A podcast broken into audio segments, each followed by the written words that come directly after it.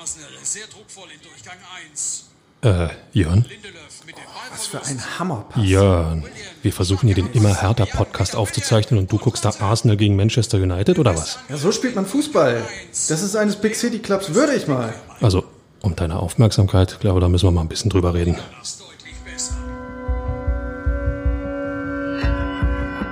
Immer härter. Der Podcast der Berliner Morgenpost. Ja, dann legen wir mal los. Und damit herzlich willkommen zur neuen Folge des Immer härter Podcasts, Staffel 3, Folge Nummer 12. Mit meiner Wenigkeit Jörn Lange und am zweiten Mikrofon. Zurück aus dem Urlaub, tipptopp erholt, Michael Färber. Hallo Michael. Hallo Jörn, hallo ihr da draußen, tipptopp erholt, Mm, das lasse ich mal so stehen. Ansonsten äh, sehe ich, du bist gesund, ich bin gesund, ich hoffe, ihr da draußen seid gesund. Ich glaube, das ist die wichtigste Botschaft, die wir erstmal vorausschicken können. Ja, Michael, und ich habe ja Dinge gesehen im Olympiastadion am Sonntag, das, das glaubt man ja kaum. Ja, in jedem Fall ein härter Auftritt, der nicht so schlecht war, aber Jetzt äh, gehen wir doch mal mit Hertha weg. Was soll denn immer Hertha? Das Entscheidende, das hat Jens Lehmann vorgelebt, ja? Jens der, Lehmann. Der Berater von Hertha-Investor Lars Windhorst und seines Zeichens auch Aufsichtsratsmitglied in der Profiabteilung von Hertha BSC, der war wieder auf der Ehrentribüne zu Gast. Ich habe äh, so zu Beginn der zweiten Halbzeit mal runtergelugt und was sehe ich da? Jens Lehmann mit dem Handy in der Hand und darauf lief Arsenal gegen Manchester United. das ist jetzt nicht dein Ernst, oder? Natürlich. Er hat den, er hat sich um Big City Clubs gekümmert. Arsenal, London, das ist große weite Welt. Das ist natürlich sein Ex-Club. Lässt ihn nicht kalt. Aber ich hätte so gedacht, naja, wenn ich schon nach Berlin reise und mir Hertha äh, live und in Farbe anschaue, dann noch nebenbei ein Handy laufen zu lassen mit Arsenal, ich weiß ja nicht. Also, ähm, wenn ich von Lars Windhorst eingesetzt bin als, äh, ich sage es mal bewusst, Aufpasser, dann sollte man auch wirklich aufpassen und nicht äh, sich ablenken lassen durch die Premier League, auch wenn das Spiel meinetwegen etwas besser sein könnte als das, was Hertha abgeliefert hat. Nichtsdestotrotz, Hertha hat gegen Wolfsburg, was ich gesehen habe, einen guten Auftritt hingelegt. Ja, und wie siehst du das? Ja, also auf jeden Fall war es nicht so, dass man ähm, jetzt Ablenkung suchen musste. Ähm, der, das Match gegen Wolfsburg gehörte auf jeden Fall zu den intensiveren und unterhaltsameren Spielen von Hertha in der jüngeren Vergangenheit. Und am Ende stand ein äh, 1 zu 1, was unterm Strich ähm, vielleicht ein bisschen zu dünne war, wenn man sich so das Chancenverhältnis ähm, anschaut. Oder was meinst du, Michael? Wie war dein Feeling? Also so ein Sieg äh, hätte Hertha nicht nur sehr gut getan, ich denke auch, dass er verdient gewesen wäre. Ähm, unterm Strich muss man trotzdem den Auftritt festhalten. Erstmal wichtig, ganz wichtig, ein Punkt geholt, nicht wieder verloren. Das hilft. Wenn auch erstmal wenig, aber es hilft. Und der Auftritt an sich hat gezeigt, dass diese Mannschaft ja irgendwo lebt, dass sie eben nicht ähm, in irgendeine Richtung taumelt, sondern dass sie dabei ist, sich zusammenzuraufen. Wer über 80, 90 Minuten diesen Einsatz zeigt, dieses, dieses, äh, diese Laufbereitschaft zeigt, auch diese, diesen Zweikampfwillen zeigt, ähm, da muss mir am Hertha nicht bange sein. Auch wenn es bisher hätte besser laufen können, aber der Auftritt gestern hat Mut gemacht. Ja, trotzdem so, ähm, ja, die, die Gefühlslage bei den Hertha-Profis und auch bei Trainer Bruno Labbadia, die war so sehr gemischt. Ähm, also nach Abpfiff habe ich da äh, nirgendwo eine geballte Faust gesehen oder sowas, ähm, sondern da, da waren die Blicke etwas leer, ähm, weil jeder, glaube ich, gespürt hat, hm, hier wäre echt mehr drin gewesen. Ähm, um unserer Chronistenpflicht hier nochmal kurz Genüge zu tun. Also, Hertha ist in Führung gegangen, schon in der sechsten Minute durch ein Tor von Matthäus Kunja, ähm, bei dem er ja, äh, das hat er ja richtig artistisch bewerkstelligt. Ähm, an der, an der Strafraumgrenze beim Schuss komplett weggerutscht und man hätte sich auch gut vorstellen können, dass der Ball dann irgendwie Richtung Eckfahne geht. Vielleicht war das der Schlüssel, dass er wegrutscht. Wenn er das versucht zehnmal nachzustellen, geht der Ball zehnmal woanders hin, nur nicht ins Tor. Aber das ist auch wurscht. Entscheidend ist, dass der Ball reingegangen Ja, ist. und er ging dann tatsächlich ähm, schwer zu halten, muss man sagen. Also äh, Wolfsburgs Keeper Kohn Castells sah da unglücklich aus, weil der Ball nicht besonders hart geschossen war, aber eben ungemein platziert, ist direkt neben dem Pfosten äh, ins Netz getrudelt. Ähm, und man muss auch festhalten dazu, äh, die, die Vorarbeit war nicht ohne. Ähm, entscheidend aus meiner Sicht erstmal der öffnende Diagonalball von Luca Toussaint. Das sind halt genau die Dinger, die er im Training schon länger zeigt, aber ähm, im Spiel bislang zurückgehalten hat. Jetzt war endlich mal so ein Moment da, wo er zeigen konnte, was er drauf hat. Und dann äh, hatte Dodi Luke Bacchio den Ball an der rechten Strafraumkante und hat da ein kleines Tänzchen hingelegt, hat sich, äh, wie ich fand, clever verhalten, hat sich nicht im Dribbling verzettelt, sondern hat Kunja gesehen, naja, und der dann äh, per Ausrutscher ins Glück sozusagen. Luke Bacchius Verhalten ist vielleicht die einzige oder die, die eigentliche Überraschung bei diesem Angriff. Ja, dass er, dass er sich wirklich so derart mannschaftsdienlich verhalten hat. Eine Szene, die zeigt, dass Hertha Fußball spielen kann. Ja, genau. Da hat man viele, viele der äh, guten Anlagen gesehen. Der Ausgleich dann in Minute 20, wenn ich mich recht entsinne, von Redle Baku. Ein sehr sehenswerter Distanzschuss. Ähm, nach Vorarbeit von Maximilian Philipp. Ausgerechnet, muss man ja an so einer Stelle Ausgerechnet, sagen. Max, Ausgerechnet, ausgerechnet. Der Berliner. Früher aussortiert bei Hertha BSC. Wir haben die Geschichte mehrfach aufgeschrieben. Ähm, ja, aber hat einen, einen, guten Job gemacht, ähm, ist über die linke Außenbahn durchgebrochen und hat den Ball dann quer durch den Berliner 16er zurückgelegt. Riddle Baku, ein kleiner Wackler, schickt äh, Kunja ins Karussell und zieht ihn ab, oben rechts ins Eck. Traumtor, muss man sagen. Auch, aber auch ein Beleg dafür, dass bei Hertha noch ein bisschen Arbeit oder dass Hertha noch ein bisschen Arbeit vor sich hat, auch weil das Defensivverhalten bei dem, bei diesem Angriff war ähm, durchaus ausbaufähig. Ich glaube, Labadia spricht dann immer von irgendwie zu einfachen Gegentoren oder einfache Gegentore und äh, sich, sich sozusagen geballt Richtung, äh, sagen wir mal, eigene Torlinie zu bewegen und den Rückraum im Strafraum so freizulassen. Ähm, ich sag mal, sollte nicht zu oft passieren, aber ich denke mal, das kriegen die auch noch hin. Ja, ja. Ehe wir da ins Detail gehen, äh, was das mannschafts- und gruppentaktische Verhalten äh, betrifft, noch kurz die weiteren Großchancen, die es dann in der zweiten Halbzeit gab. Äh, da gab es zum einen eine Gelegenheit für Dodi Luke Bacchio in der 53. Minute. Da bleibt äh, Keeper Castells einfach sehr lange stehen und lenkt den Ball irgendwie ums lange Eck, ähm, muss man sagen. Also einerseits nicht ideal gelöst von Luke Bacchio, aber auch eine starke Aktion vom Keeper. Dann zweimal John Cordoba, 72. und 81. Einmal in letzter Sekunde geblockt von einem Wolfsburger und einmal, ja, sträflich weit am Ziel vorbeigeköpft. Völlig freistehend. Und dann gab's noch Dedrick Boyata, ja, eigentlich die Defensivkante, aber äh, der tauchte dann irgendwann vorm Wolfsburger Tor auf und erwischte einen Kopfball überhaupt nicht richtig. Überhaupt nicht. Ja, da war es dann dahin mit den Großchancen. Man muss der Vollständigkeit halber auch noch erwähnen, ähm, es ist nicht so, dass Wolfsburg nicht auch noch Gelegenheiten gehabt hätte. Wout Wechhorst in der 77. und Xaver Schlager in der Nachspielzeit. Also wenn es richtig blöd läuft, ähm, steht Hertha dann am Ende des Tages komplett mit leeren Händen da. So blieb es beim 1 zu 1 und äh, Bruno Labbadia hat es dann mit etwas Abstand schon wieder äh, etwas versöhnlicher eingeordnet und hat gesagt, jeder Punkt hilft. So, da erstmal, das ist richtig. Fünf Euro ins Phrasenschwein. Und wenn ich die Chancen zusammenzähle, zähle ich ein 5 äh, zu 3 für Hertha. Das heißt, ähm, auch moralischer Sieger Hertha BSC, auch wenn es bloß dafür einen Punkt gab. Und das sind ja diese weichen Faktoren, die den Fußball ja oft ausmachen. Also äh, das Mitnehmen, den Auftritt mitnehmen und ähm, wie heißt es immer so schön, Chancen herauszuspielen, ist oftmals wichtiger, als dann diese eine Chance ähm, zu verwerten oder das eine Tor zu machen, weil wer sich keine Chancen herausspielt, wird nie in die Situation kommen, auch ein Tor zu, äh, zu schießen. Aber ist Fußball nicht eigentlich ein Ergebnissport, Michael?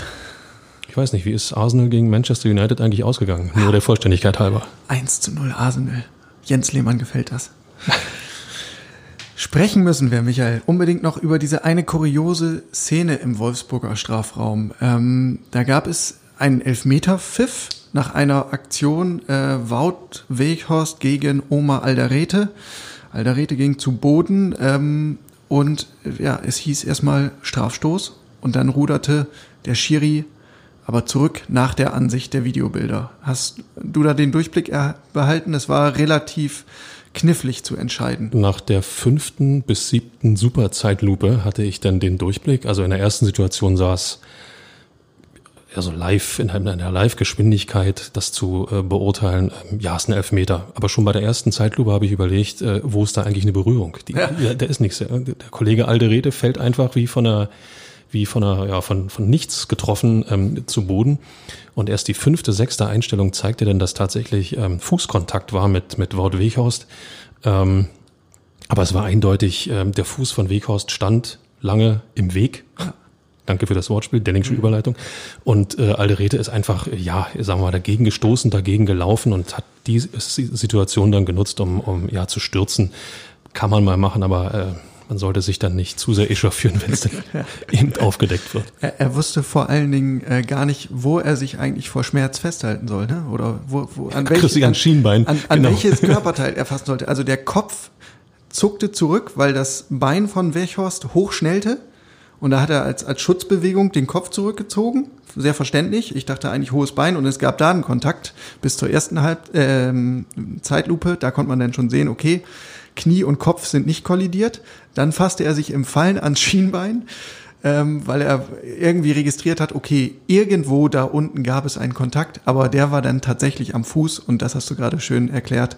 Wechhorst stand da schon längst und ähm, der Alderete ist da mehr reingestiefelt. Also korrekte Entscheidung. Kleine Hommage an Detmar Kramer, wenn ich am Kopf getroffen werde, halte ich mir das Schienbein. ja, genau.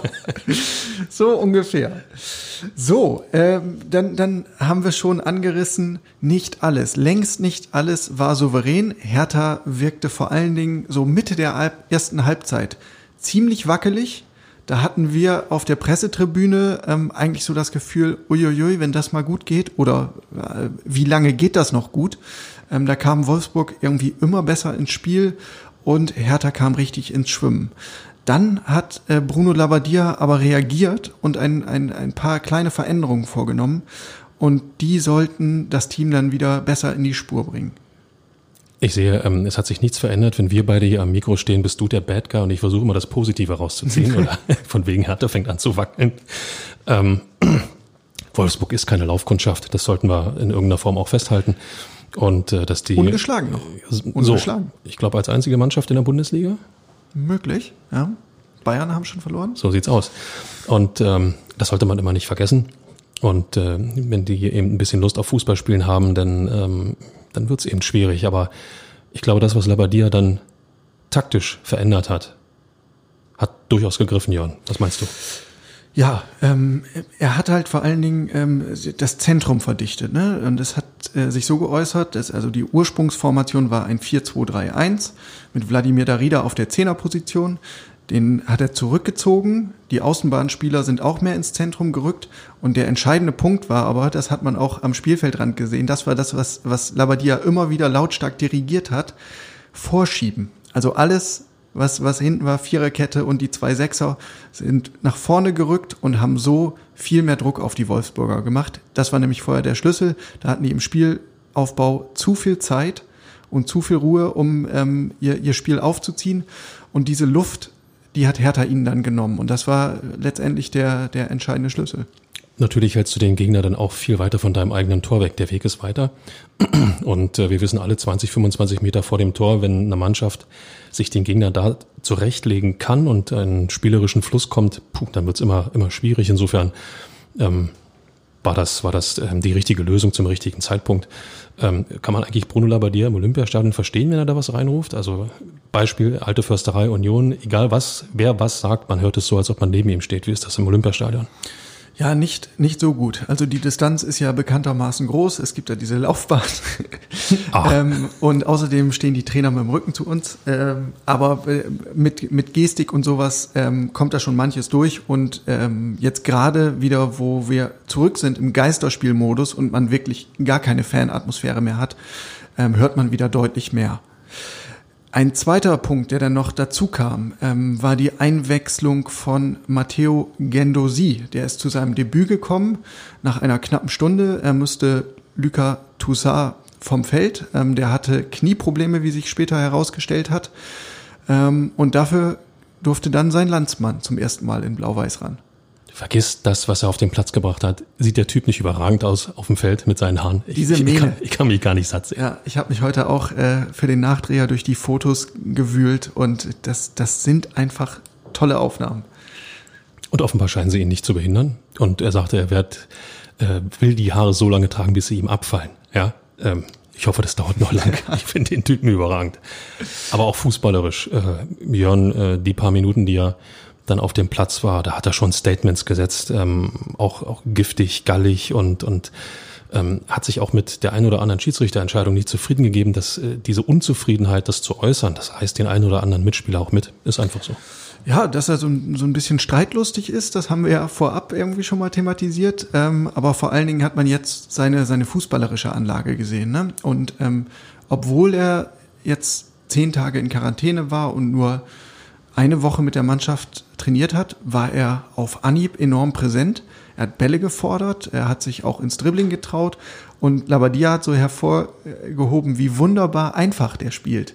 Also kurze Pässe über vier, fünf, sechs Meter, die aber mit der entsprechenden Schärfe und der Sicherheit. Ähm, und das ist diese Ballsicherheit, die Hertha ja oft abgegangen ist. Und die bringt er bestenfalls ins Spiel. Lernt man in der Premier League. Wo hat er vorher gespielt? Gandusi? Ah, das- Das ist wieder dieses Arsenal, Big City Club, Jens Lehmann, schon bin ich wieder da. Also äh, Alles hängt mit allem zusammen. alles hängt mit allem zusammen. Ja.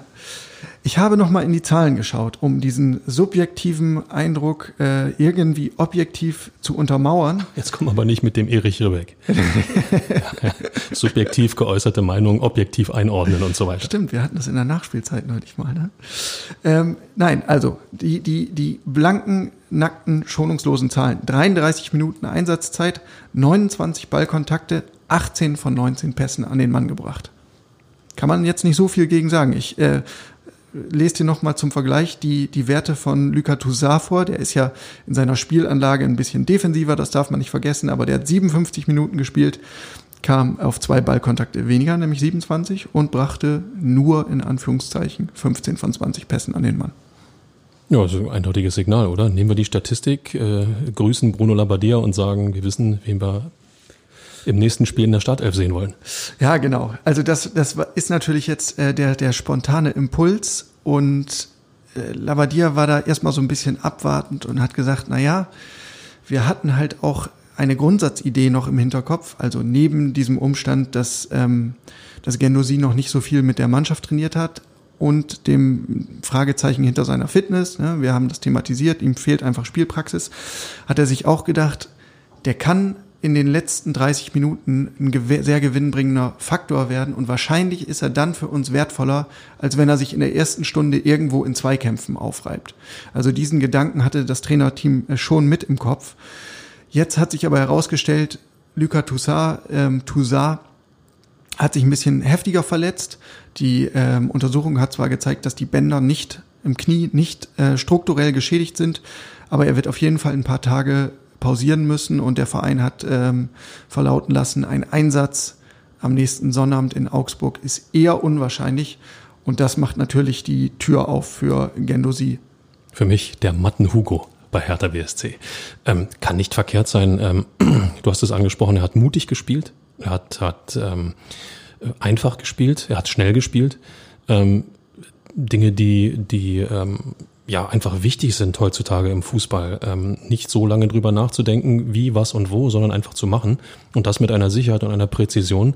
Ich glaube, beides bringt äh, Guendouzi mit.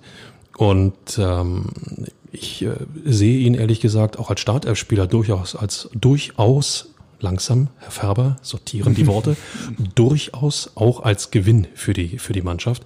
Denn äh, ich meine, es kann ja nichts schaden, wenn man mal von Beginn an den Gegner unter Druck setzt, selber in Führung geht, 1-0 und dann, sagen wir mal, das Spiel sich so ein bisschen ähm, zurechtlegen kann, um Räume zu nutzen.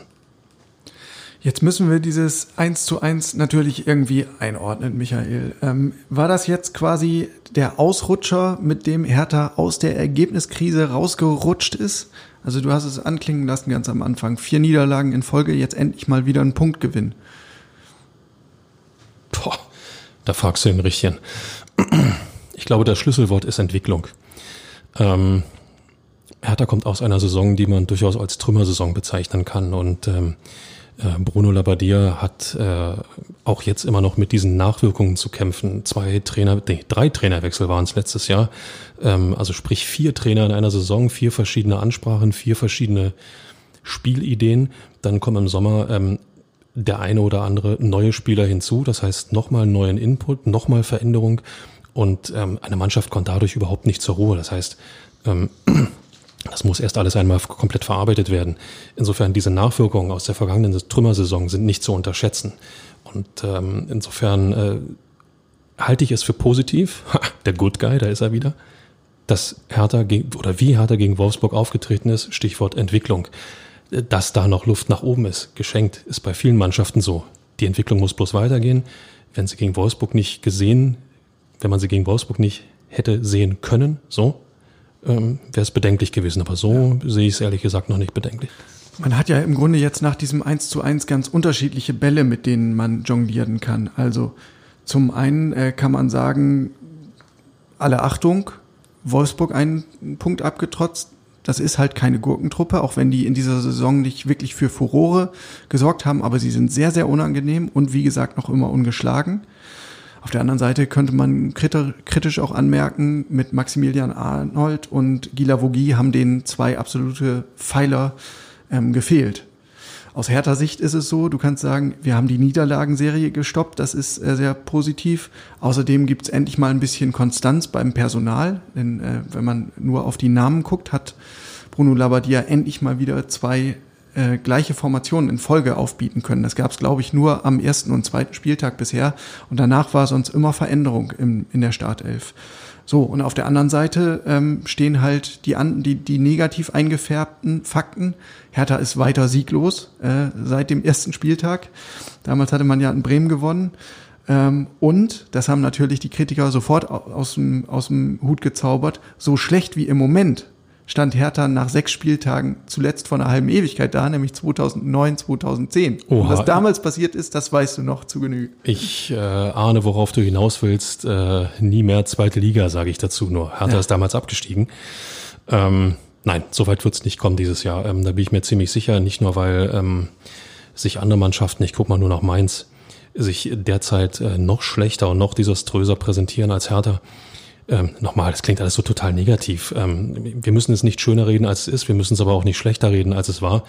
Oder äh, nochmal, Hertha ist auf dem Weg, sich zu einer äh, ja, vernünftigen Mannschaft zu entwickeln, dass das den Ansprüchen Europa äh, League etc. noch nicht reichen wird, okay.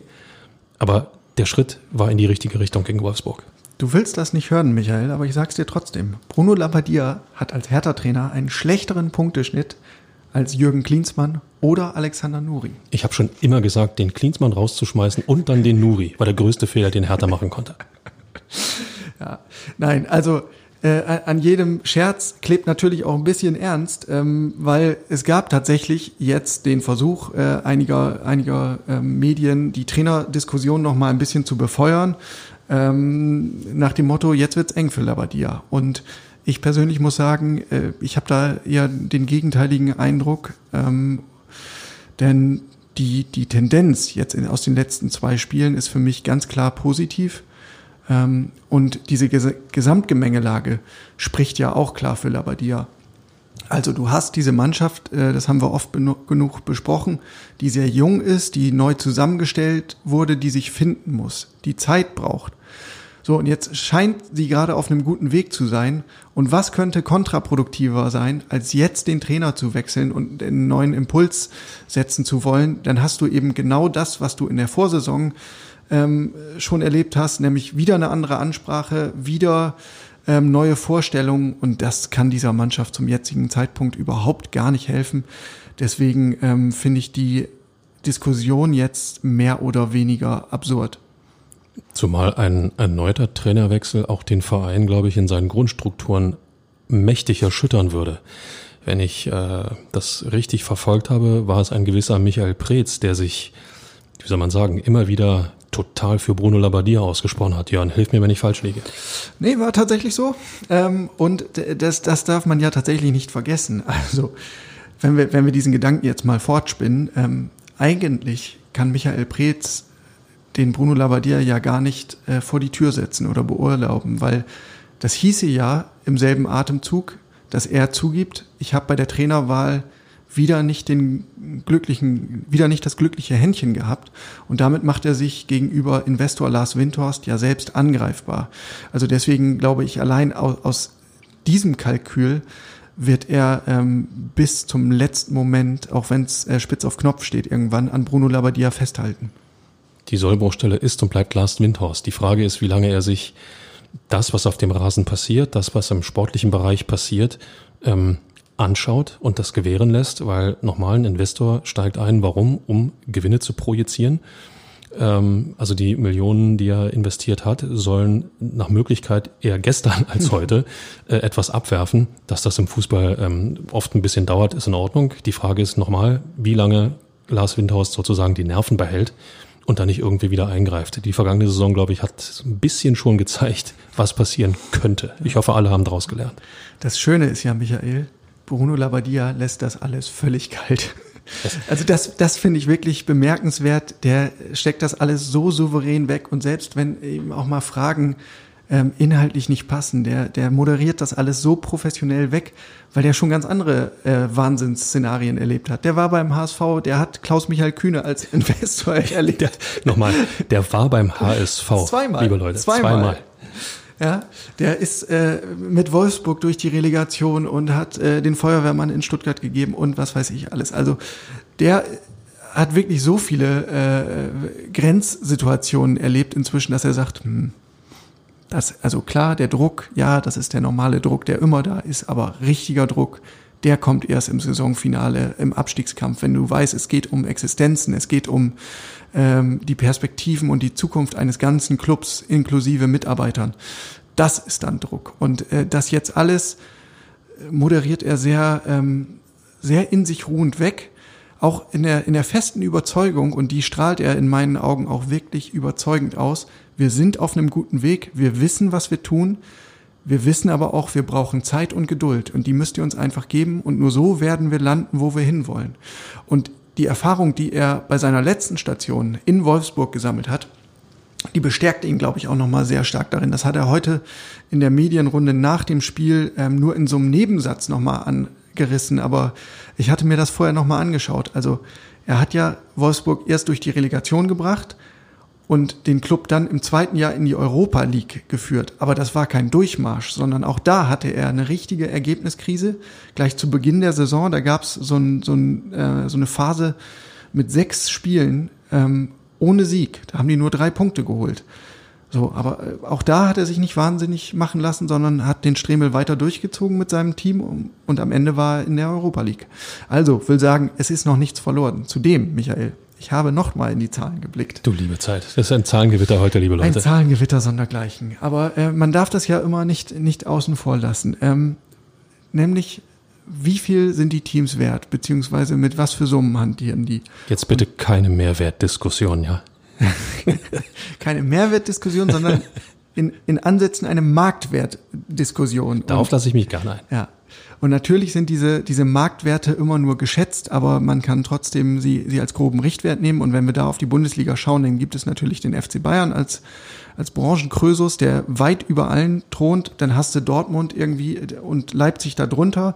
Und dann noch so ein Zweiersegment mit, mit Leverkusen und Mönchengladbach, wo du sagst, der, der, Kaderwert wird so in etwa bei 300, 320 Millionen Euro verortet.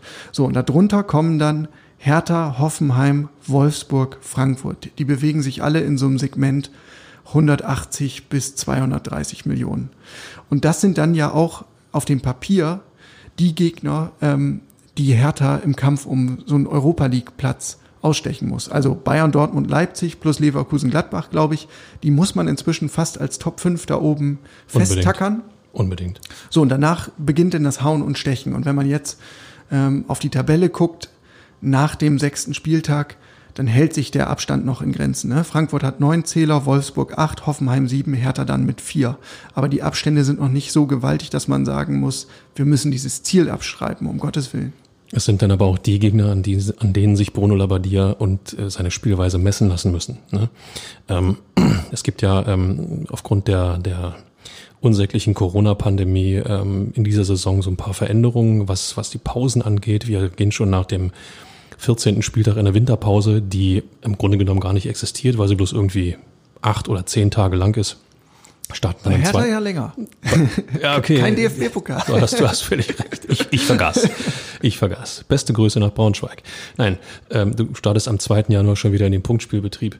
Ähm, ich versuche das Szenario mal, was, was ich überhaupt nicht aufmalen will, aufzumalen, wenn du über einen Trainerwechsel nachdenkst. Könnte dir genau dieser Fakt, dass du früher in die Pause gehst und mit Spieltag 15 wieder startest, genau in die Karten spielen, weil du eigentlich dann drei Spieltage mehr hast als neuer Trainer, um etwas äh, sagen wir mal, umzukrempeln oder etwas Neues einzuführen, um dann mit Spieltag 18, wenn jeder Gegner ein zweites Mal auf dich zukommt, praktisch eine, eine zweite Halbserie zu starten, die dann hoffentlich von Erfolg gekrönt ist. Aber das ist alles so viel konjunktiv.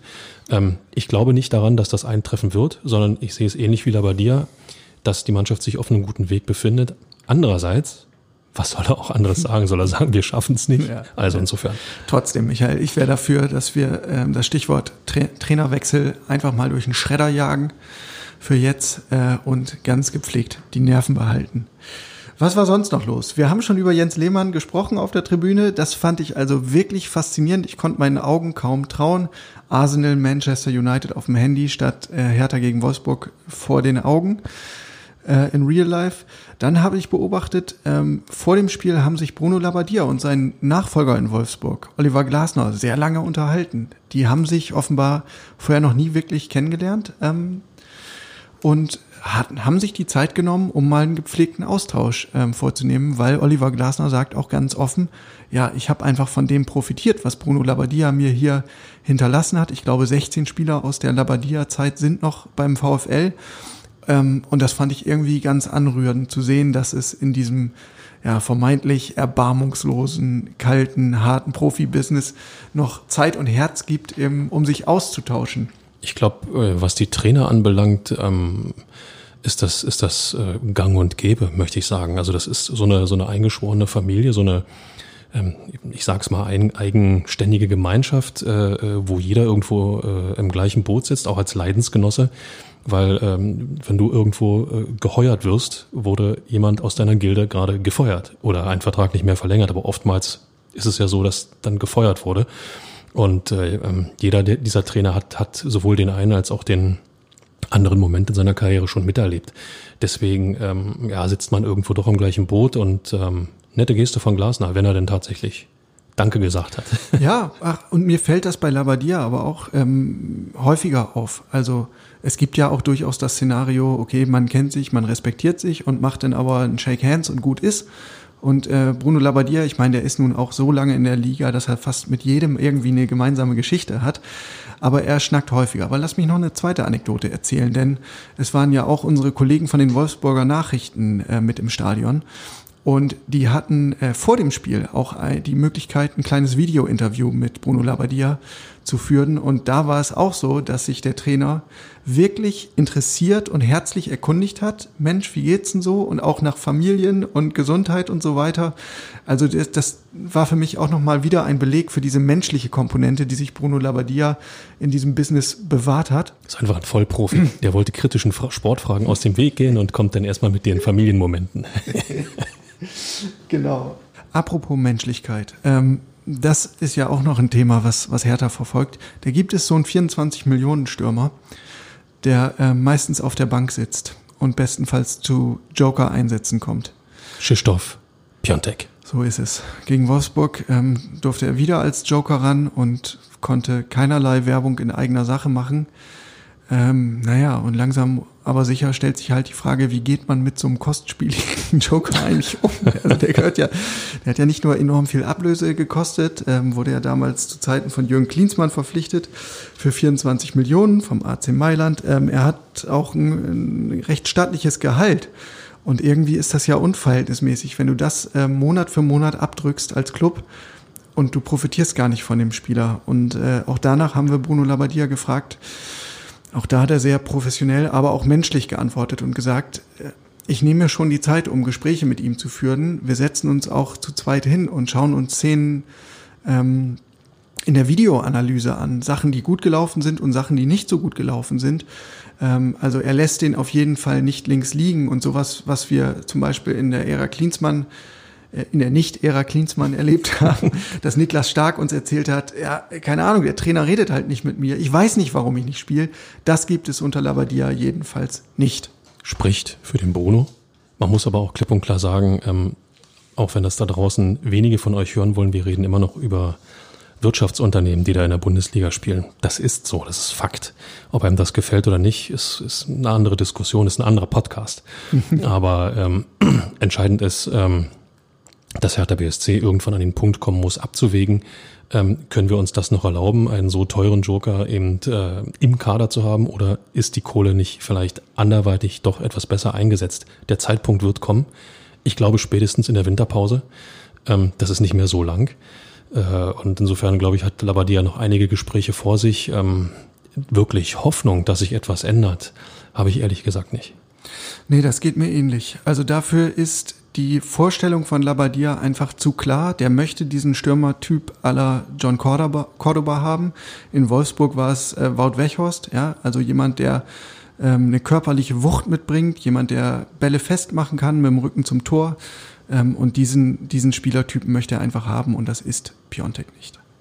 Piontek hat schon ein fürstliches Gehalt. Ein anderer, Herr Taner, könnte demnächst äh, ein deutlich aufgestocktes Gehalt bekommen. Herr Tinio? Der, Herr Tinio hätte es verdient. So. Ja.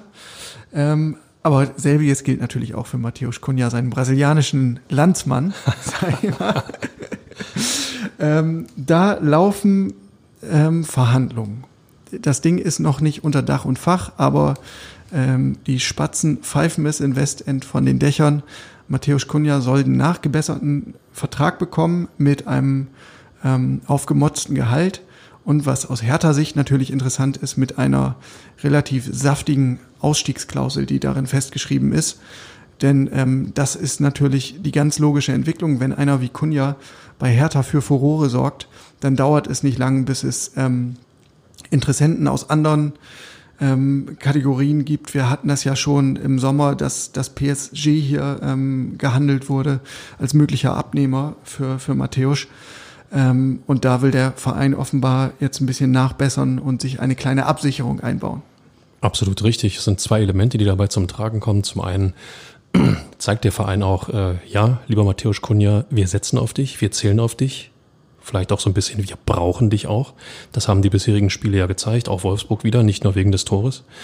Und äh, ja, zum anderen eben die finanzielle Absicherung. Völlig klar, wenn er gehen soll, muss, darf, wie auch immer, dann muss ein anderer Verein ordentlich Kohle auf den Tisch legen. Ähm, das ist absolut in Ordnung. Ja. Finde ich auch. Eines glaube ich nur nicht, dass er wegen dieser Klausel auch nur eine Saison länger bei Hertha bleibt. Ähm, das wird nichts daran ändern. Aber was gesichert ist, ist dann, wenn er weggekauft wird, dann für ein angemessenes Sümmchen. Ich sag mal so, in jedem Fall kann Hertha als, als äh, ja, Gewinner aus, diesen, aus dieser Vertragsverlängerung, die ja eigentlich noch gar nicht notwendig ist, ähm, äh, gehen. Äh, Kunja bleibt, bringt weiter diese Leistung, die er bisher bringt. Die Mannschaft profitiert, geht er, wird Geld in die Kasse gespült. Also es funktioniert. Was brauchen wir noch, Michael? Na klar, den Ausblick auf die kommende Woche. Sonnabend 15.30 Uhr beim FC Augsburg. Oha, schweres Pflaster. Hast du Erinnerungen? Das letzte Mal Augsburg? Weißt du noch? Ich habe sie, weißt du noch, weißt du noch damals? Ich habe sie einmal gesehen schon in der Saison in der alten Försterei. Ja. Sie haben 3-1 gegen Union gewonnen und das auch noch hochverdient. Erster Spieltag, ne? Erster Spieltag. Ja. Ähm, und mich hat der Augsburger Auftritt schon ein wenig überrascht, was das Zusammenspiel angeht, was, was das Tempo angeht. Ähm, hätte ich so in der Form nicht erwartet, gebe ich zu. Ja. Und aus härter Sicht ist äh, Augsburg natürlich auch nicht sonderlich positiv besetzt. Der letzte Ausflug zu den bayerischen Schwaben endete mit einem saftigen 0 zu 4. Es war das letzte Spiel von Ante Czovic als Hertha-Trainer. Na Gott sei Dank hat Hertha mit Jens Lehmann einen auf der Tribüne sitzen, der sofort einspringen könnte, ja, genau. wenn er nicht wieder irgendwelche Fußballspiele auf dem Handy schaut. Ja. Nein, aber Augsburg ist ja tatsächlich ähm, eine der Überraschungen. Also äh, hätte ich nicht gedacht, ähm, dass die, dass die so gut in die Saison kommen. Drei Siege, ein Unentschieden, zwei Niederlagen, bei Union gewonnen, gegen den BVB gewonnen. Ähm, das muss man schon ernst nehmen. Ne? Definitiv. Ähm, ein guter Start hilft natürlich immer. Und äh, Siege gegen den BVB, äh, ja, das sind, das sind, wie soll man sagen, das sind die Zuckerstücke, die man, die man braucht in dieser, in, in dieser Saison und die geben einen so viel Selbstvertrauen. Ähm, ja, Vorsicht vor Augsburg, sage ich. Ja. Und es wäre natürlich auch sehr, sehr wichtig, dass man jetzt nochmal so ein positives Erlebnis mitnimmt, weil nach dem Augsburg-Spiel ist dann ja schon wieder die nächste Länderspielpause. Die kommen aber gefühlt auch alle vier Wochen, oder? ja, das heißt äh, für Bruno Lavadier im schlimmsten Fall wieder ähm, eine Rumpftruppe auf dem Trainingsplatz. Ich habe ihn heute gefragt, wie sieht's denn aus? Äh, nach dem letzten äh, Länderspiel-Turn war es ja so, dass, dass eine große Diskussion darüber entbrannt war, ähm, ob man die Länderspielkandidaten überhaupt abstellen muss und wenn ja, in welchem Umfang. Er sagt, hm, das ist alles noch unklar, weil die, die Anforderungen sind noch gar nicht da. Also sprich, die Landesverbände halten sich noch ein bisschen bedeckt. Es kommt jetzt erst in den kommenden Tagen, wen Hertha denn ähm, im Fall der Fälle ähm, in die Fremde entlassen müsste. Und auf jeden Fall hat, hat Labadia äh, verraten, dass man sich enorme Planungsgedankenspiele macht auch für den Fall, dass die Spieler halt zu ihren Nationalteams müssen, aber womöglich wieder nicht eingesetzt werden. Ähm, da geht's dann vor allen Dingen um die Trainingssteuerung, um Extraprogramme, weil ein Effekt der, des vergangenen äh, Länderspielfensters war, dass einige Hertaner nicht gespielt haben und auch nur ganz in ganz geringem Umfang äh, trainiert haben, weil da waren die Spiele ja auch eng getaktet und da machst du dann ja immer eher so Schnulli-Bulli Kennenlernen-Einheiten ähm, und arbeitest nicht richtig an der Physis oder an, an fußballerischen Details. Und dem will man entgegenwirken und ähm, für, für solche Fälle, dass Spieler dann halt bei ihren Nationalteams sind und ähm, eher wenig gefordert werden, um es mal charmant auszudrücken, werden die noch ein extra Programm mit auf den Weg bekommen. Halte ich für sinnvoll und äh, dürfte auch die Vereine nicht vor wirklich große Probleme stellen. Wenn wir Sommer- und Winterpause haben, kriegen die Spieler auch ein ähm, persönliches, auf sie abgestimmtes Programm mit, äh, um nach, äh, ich sag mal, einer Woche Füße hoch, äh, dann wieder Schwung zu holen. Ähm, warum soll das nicht auch bei der Nationalmannschaft entsprechend oder bei den Nationalmannschaften entsprechend möglich sein? Absolut sinnvoll. Ja. Und danach, um nochmal einen Schritt, Schritt weiter zu gehen, heißen die Gegner dann Borussia Dortmund im Olympiastadion. Danach hey. geht's nach Leverkusen. Darauf folgt das Derby gegen den ersten FC Union. Und dann geht's zu Borussia Mönchengladbach. Dann haben wir Mitte Dezember, Michael. Und Hertha hat ähm, aus diesen vier Spielen acht Punkte mehr auf dem Konto. Ja, oh, das ist mal eine steile These. Schauen wir mal, wenn es richtig doof läuft, äh, steckt Hertha dann noch knietief im Tabellenkeller. Ähm, aber auch dann wird eine Kerntugend sein, die Ruhe zu bewahren. Ob es dazu kommt, das werden wir alles erleben.